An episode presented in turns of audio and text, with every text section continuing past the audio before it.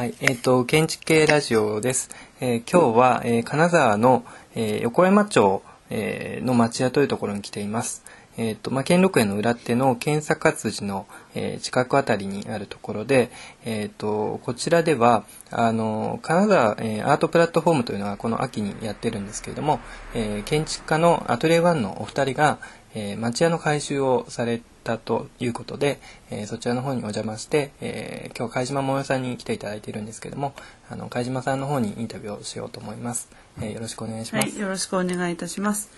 はい、それでは、えっと早速その、えっとこの町屋のその改修に関して、えー概要とかを教えていただければと思うんですが、えっとお願い貝島さんの方からおはい願いします、りま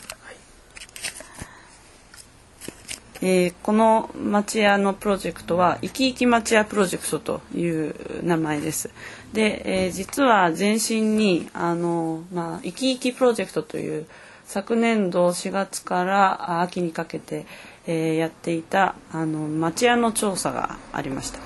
でこの町屋の調査というのはあの町を、まあ、見ようということからあの始まったんですけれどもいろいろやっていったらやはり金沢の町を見せるあるいは金沢の町に特有なものというのはああそうだな町屋だなという話にだんだんなってきてえ結果的に町屋の新陳代謝え金沢の町でえ一体町屋が今どんな風景を作っているのかというのを世代を町屋にそれぞれ与えて非常に古い昔かながらの町屋のものから、えー最近のビル型になってるものまで、えー町跡というふうに捉えて あの整理して、えー町中のこう町屋を一軒一軒あのどの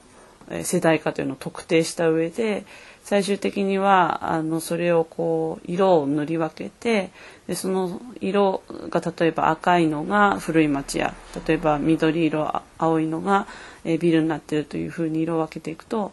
町のある部分は非常にビルばっかりだしある部分は真っ赤であの例えば茶屋がいて今残っているところもありますけれどもそういうその今町屋がどうなってるかというのをこう色からあの見るような、まあ、そういったそのグラフィティというかグラフィックを、えー作ることができました。で、えーそれをあの去年の、うん秋に出版しました。でそれをやってまあそこから半年、まあ、しばらくこう金沢に来る機会がなくなっていたんですけれども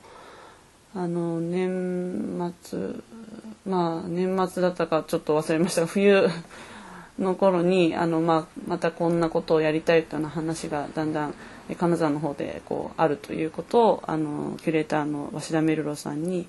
えいただいてでちょっと考えてみないかと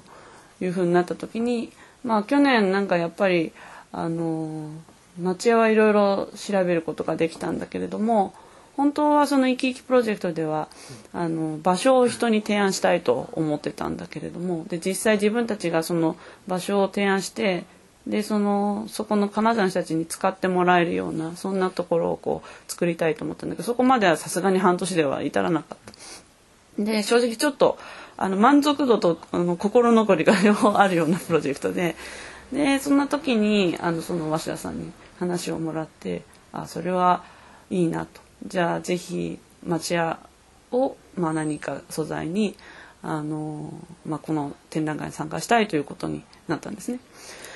で、えー町屋をいろいろ探し歩いてで基本的にはその下田屋というかあの、まあ、町屋が閉まった状態になって倉庫やあるいは人に使われるというかあまりこう活気を持って使われてないものというのがあればそれを、まあ、開いて、えー皆さんにこう見せて、えー見る場一つは。それからあとは、まあ、実際体験町屋を体験する場あるいは最終的にはそれを使っていけるような場にしたいなと思って、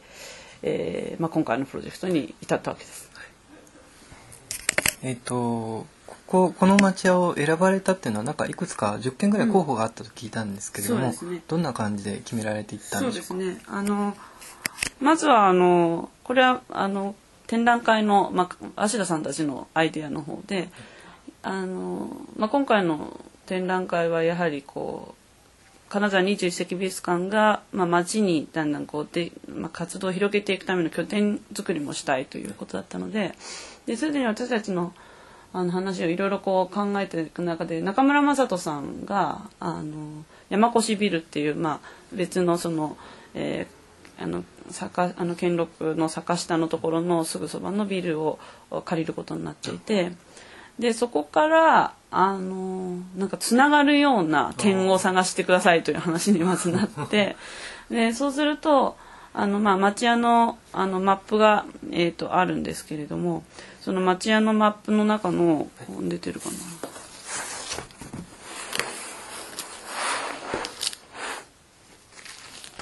うん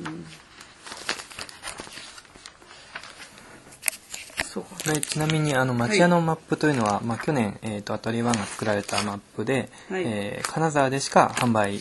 えー、してないマップですよね。そうですね。えっ、ー、と町屋のマップのお名前は、あね、あのアトリエ1の新人あ金沢新人大社って言うんですけど、ちょっと下から持ってきてもらっていいですか。今パッとあ今貝島さんが下にえっ、ー、と行かれるということで えっと。じゃあ、えーと、せっかくですねこう町屋をあの実際に降りていっています、えー、今まあ2階にいたんですけれどもそこから1階に降りてきました。であこれですね。これですね。はい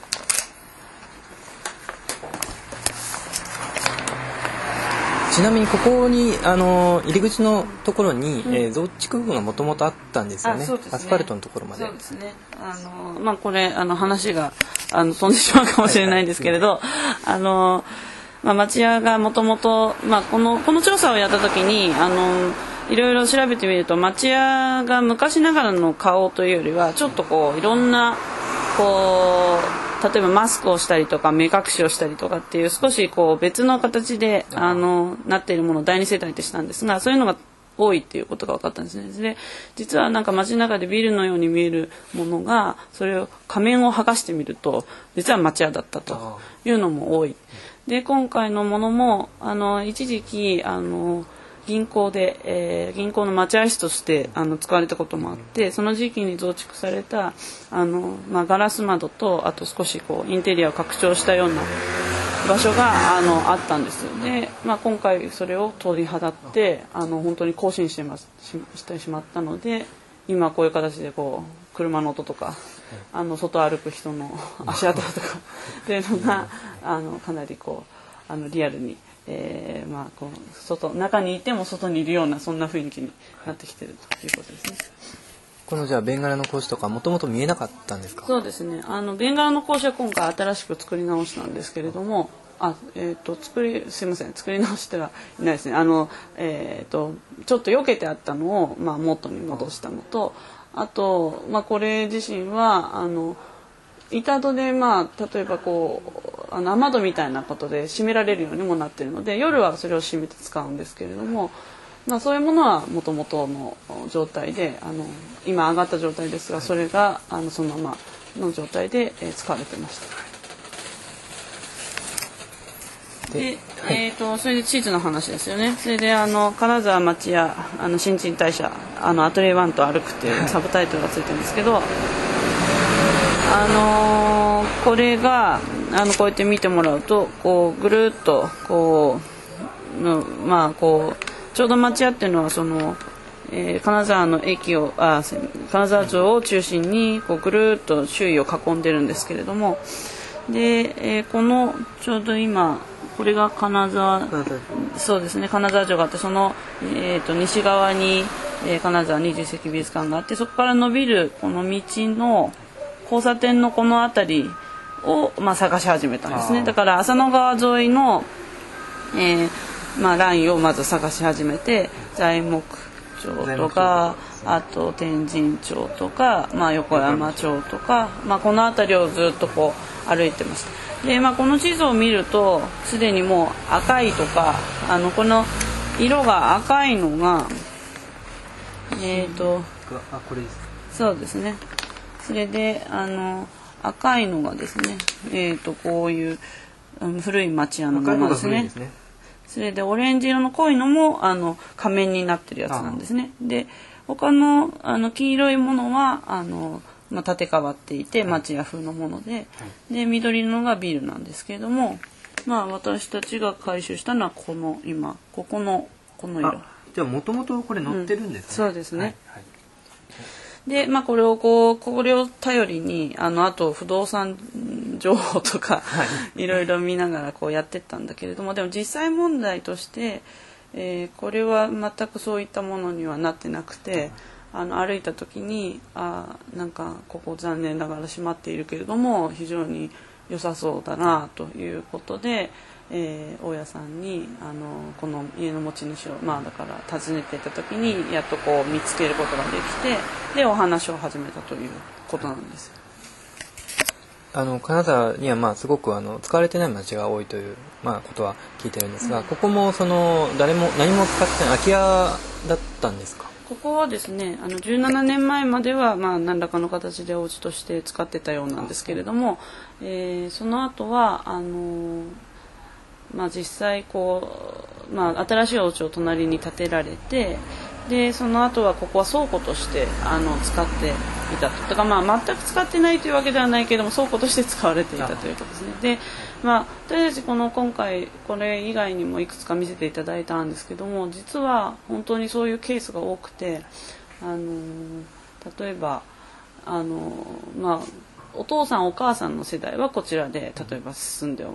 いらっしゃったけれどもその息子世代は例えばあの別のところに家があるとか金沢郊外にお家があるとかで一回家を出てしまってそこでまあもう車とかあるいは別のこうあの生活のライフスタイルをこうやっていてで例えば、まあ、ご両親が亡くなったり、まあ、何か世代交代が起きようとした時に結局まあそちらにももう生活があるからなかなか街の中に家があるからって戻ってこれなくなったりしてで、まあ、どうしようかなっていうような状態で持ってらっしゃる方っていうのは結構多いみたいですね。うん。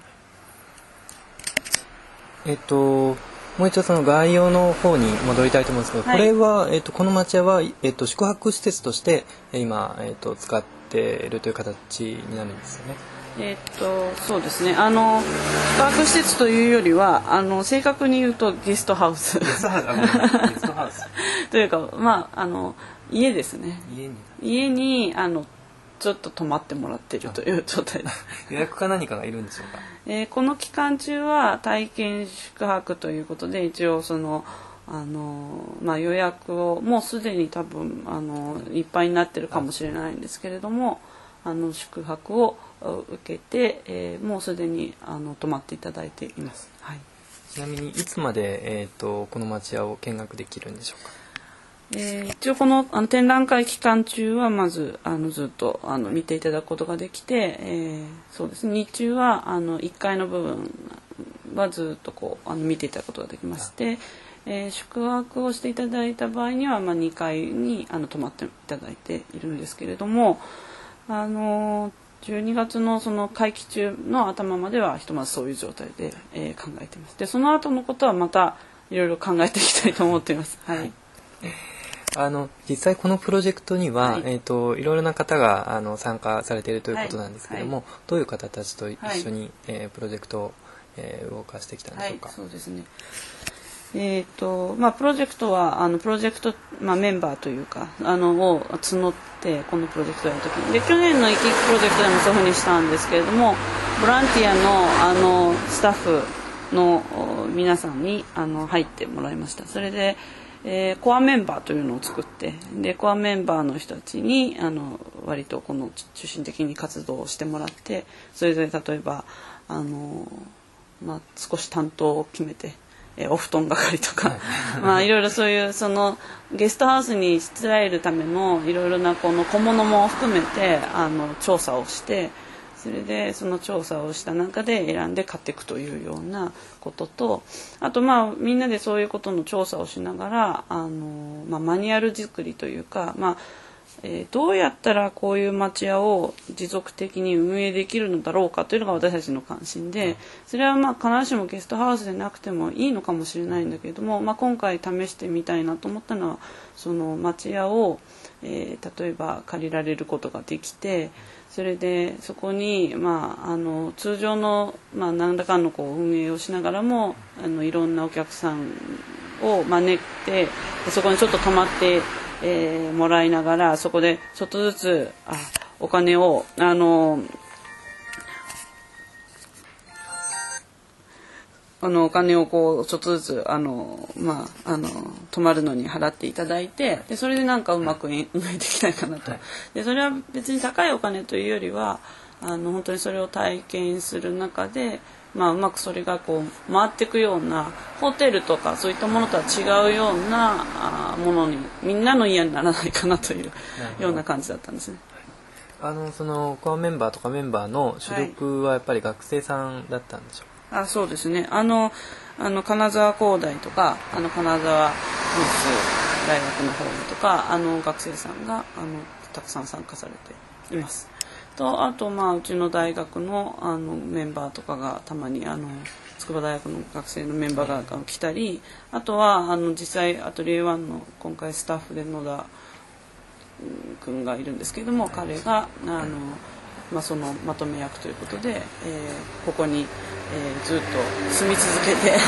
ここに住んでた、ね、まあここというかこの地域と、まあ、実あの実際このそうですね、まあ、金沢に、まあ、あのいて、えーあのみんなをまとめるという役をやってくれてます。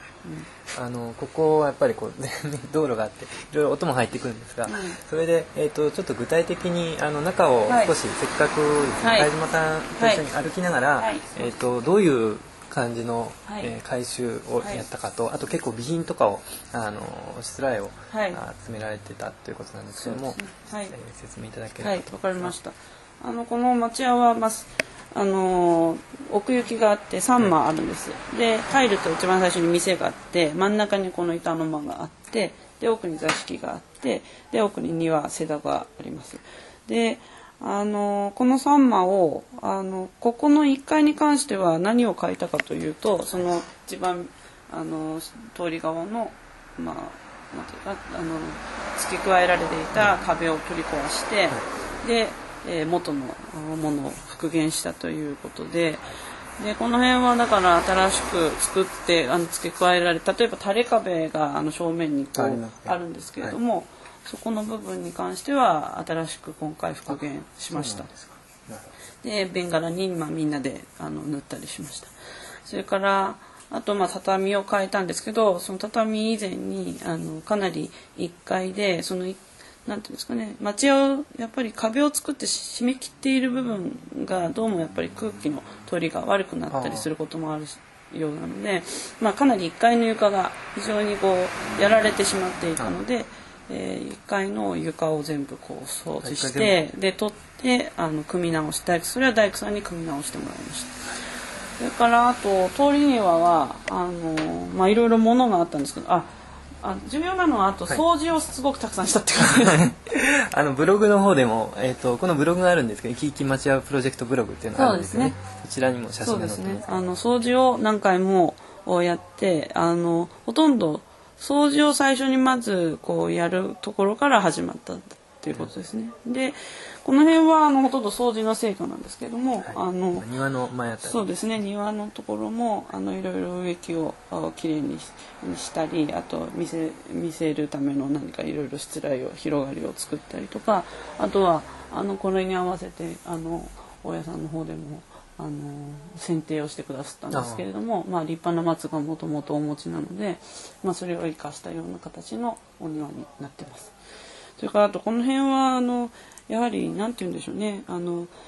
昔の町屋を一時期やはりこう生活が少し洋風化した時に例えば洋間に変えたりとか絨毯敷いたりとかあるいは少しあのビニールシート敷いたりとかっていう、こうそういう使い方をするしてるものって多いですよね。でこのうちもまあそういう部分があってこの上にそのビニールシートが貼られたりしたのを全部こう剥がして今こういう土間の状態にえー、戻したりしています。であと一番ちょっと、はい、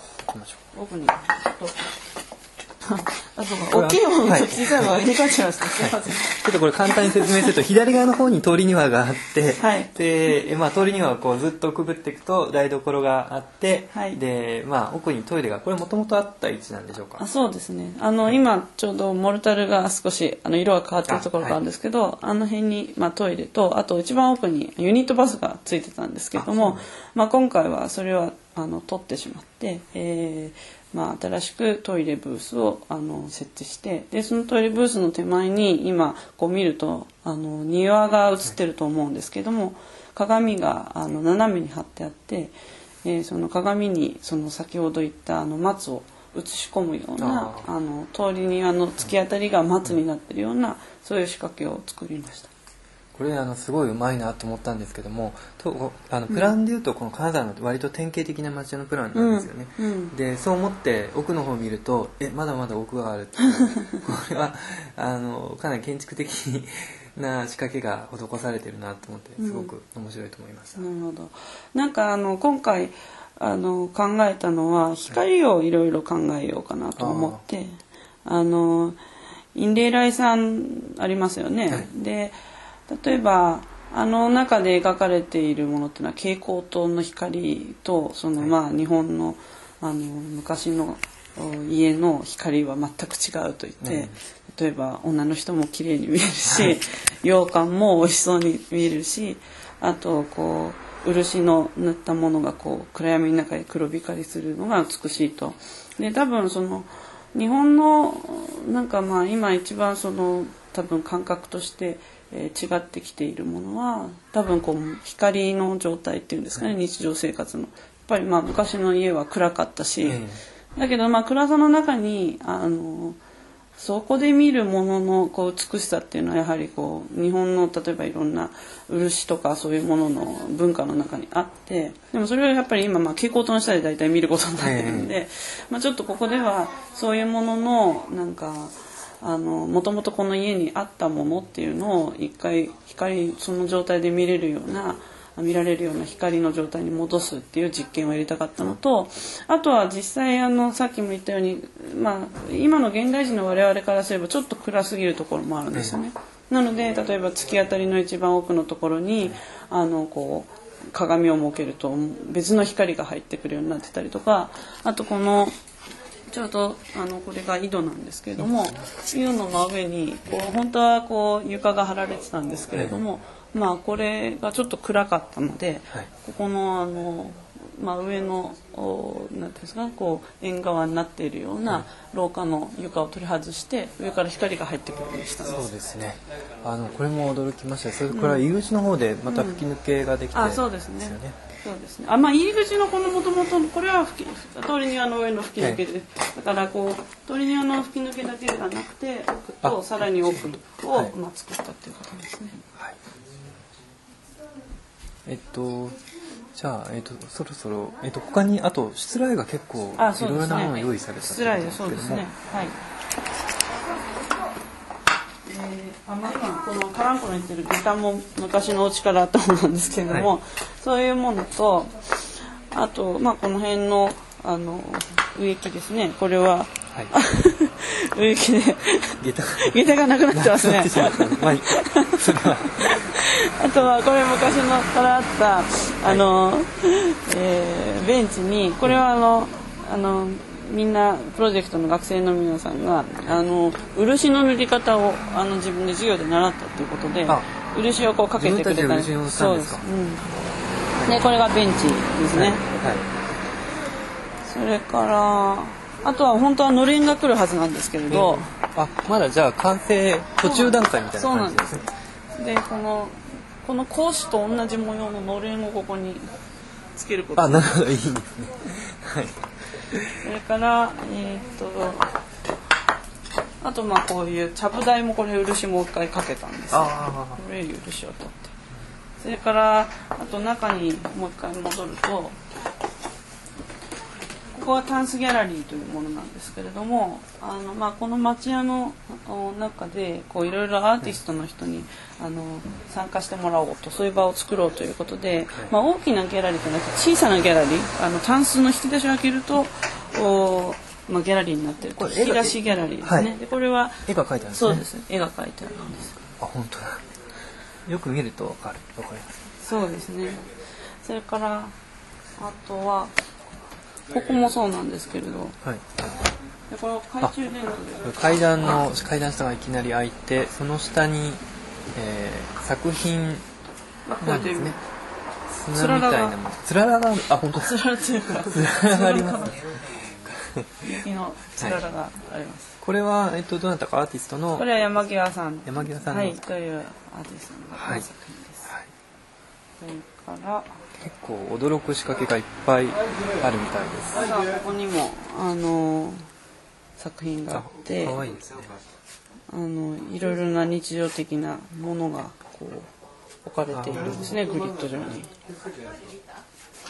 とかあとこれはここにあの山の絵が。はい。あ本当だ結構発見がすごく多いですね。そうですね。だから、まあ、この山際さんもあのいろいろこれ参加してもらう時にお話をして、彼はその日常の中でわざわざアートを見せるというよりはアートを見ていくとその環境に気づくっていうような作品を作りたいと思ってでなんでなんでそうなってんのかなっていうふうに思わせるようなこう見立てとなんかその空間の関係っていうののあのスケールを使ってやりたい。だから例えばここもなんかあなんか変なものが浮かんでると 雲だと思う,、思うとあ吹き抜けがあったみたいなそういう仕掛けをあの作ってくれました。再発見させるようなそうですね。すねね。あとはあのーあこの、えっとシアターですか？そうですね。あとはこのシアターで、えーこれはあのー覗いてもらう覗くシアターなんですけど、あの、えっとタンスシアターでしたっそうですね。けもともとのタンスのところにはい3つぐらい穴が開いてまして、えー覗くとシアターに。そうですね。で、3つのビデオが流れてるんですけど、一つはあの去年やったリサーチ。で、一つはこの回収のあの様子をあの時系列で並べたもの、それからもう一つはあの今回この地域の方にあのいろいろインタビューして回って、まああのこのあのひなんていうんですか今回の回収というかあの工事をするにあたって工事挨拶っていうのをあのまあ、みんなで、えーあ行ってでそこで合わせてあの昔のなんか写真とかあと最近のおその状況とかも含めてあといろいろお話を伺うというのをやりました。あのえー、とそうしましたら最後にはい例えばこの、まあ、町屋の改修というのはこれがその、まあ、一事例ではないという、あのいろいろこうあのすごく大事な例の一つだと思うんですけれども、今のその金沢の町屋に対してどういうことを思われているのかっていうことを話していただければと思いますが、はい。はい、そうですね。あの去年はまあ調査だったんですけど今年まず一つやってみてであの金沢の町屋はまあとにかく面白いですよねまずね。あのすごくこうその土地の、まあ、生活も残っているしあと町屋を通してなんかこうその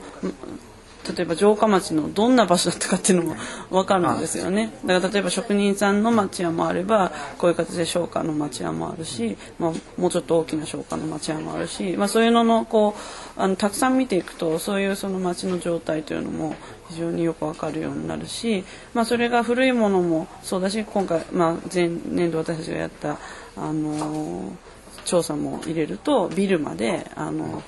まあ、街を見るだけで街が分かるようになると。でであと面白いのが形式が割とはっきりしているのでその形式をみんなが共有しているところがあってあの通り庭っていうとみんなピンとくるし金沢の方は。あとそれをどういうふうに使うかっていう、まあ、振る舞いも含めてこうなんかあのイメージがしっかりあるとでその形式をいろいろとこう変えたり使ったりすることであのまた現代的なものだとかあるいは違う使い方だとかっていうのができるんだろうなっていうのが思っていることと。でもあとやはりそのこういう古い日本のこう住宅は特になんですけれどもあのーまあいわゆる家族がこういうその町屋を維持するというのは相当大変だと思うんですよね。つまり1人2人の人間がこの町屋に住んでいて全てを掃除して修理してっていう家ではやはりないと。だからそういう意味ではこうあのワンルームマンションのようなこうなんですかもうメンテナンスフリーの建物とは全然性格が違うもので。でそれをまあやっぱりスキー場にはいい空間なんだけどどうやって維持していくかというのはあのまあ、考えていかなきゃいけないなというかその空間の改修とともにあと同時にそれをどうやって維持していくかっていう仕組み作りというのが、まあ、あのいろんなケースで起きていいんじゃないか。例えばお店にするのも一つあるかもしれないし、まあ、事務所というかあのこちらに科学っていうのもありますよね。でそういう形でシェアオフィスで若い人たちが何人も来てパーティーを、まあ、月に一遍やると必ず掃除をするとかそういうことでもいいと思うんだけどかつてここを運営したぐらいの人数が常にこう町屋に出入りするような工夫をつけられるといいんじゃないかなと思うんですよね。だからここもそのゲストハウスっていうふうにすることによってまあ時々お客さんもたくさん迎えると。でその時のためにみんなで大掃除を、まあ、すると いうことがこう日常的に繰り返されることによって、まあ、町屋も生きるしあとは大切になされるわけですよね。そういう仕組み作りが、まあ、もうちょっとこういろんなケースでできてくると、うん、いいかなと思ってます。そうですね。今日もなんか子供たちも来てますけど、うん、なんか歩いてる人がふらっとこう自然に入ってくる雰囲気があって、うん、すごくそういうこうなんか人の動きの雰囲気そのものが、うん、あのいいなという感じを受けました。そうですね。そうですねでえっ、ー、とまあ今後の来年以降の展望みたいなものとかって来年以降の展望ですか？去年の段階で今年のこれって決まってなかったんですね、あそうですね。全く決まってなかったですね、えでこのようなことになると想像はついてませんでしたが、うん、まあでもこれをできれば運営していけたらいいなと思ってはいるんですけれども何らかの形で。で例えばあのゲストハウスというのが実際ちゃんと運営できるかどうかというのをあの試し続けられたらいいなと思うしこういうケースが他にももしあの必要であればあの持続的にやっていきたいなと思うんですけれどもまあ私たちだけでなく皆さんの 増田さんにもぜひあのこうどんどんやってもあのもらえるとあのすごく楽しいかなと。この通りをだからなんとか下田屋ではなくこう活気のある通りに空いた状態になってるっていうふうになると、まあ、最終的な目標としてはいいかなと思っています。あの金沢のあまあ、金沢向こうと言いますけども、うん、あの住民としてはぜひアトリエワンにこれからも金沢にあの来てくれることをあのに祈ってますね。わかりました、はい、ありがとうございます、はい、じゃあ今日はどうもありがとうございました。はい、ありがとうございました。どうも。